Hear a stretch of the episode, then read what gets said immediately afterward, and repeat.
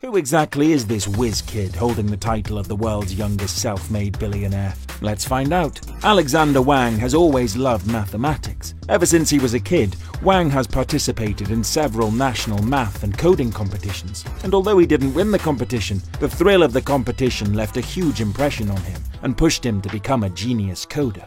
There is no denying that following his passion has pushed Wang to great and successful heights. At 25, Wang is now the world's youngest self made billionaire.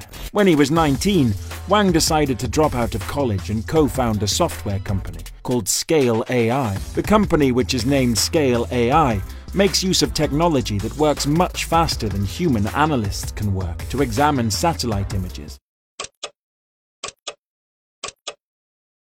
Who exactly is this whiz kid holding the title of the world's youngest self made billionaire? Let's find out. Alexander Wang has always loved mathematics. Ever since he was a kid, Wang has participated in several national math and coding competitions. And although he didn't win the competition, the thrill of the competition left a huge impression on him and pushed him to become a genius coder.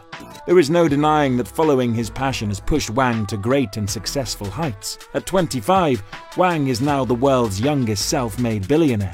When he was 19, Wang decided to drop out of college and co found a software company called Scale AI. The company, which is named Scale AI, makes use of technology that works much faster than human analysts can work to examine satellite images.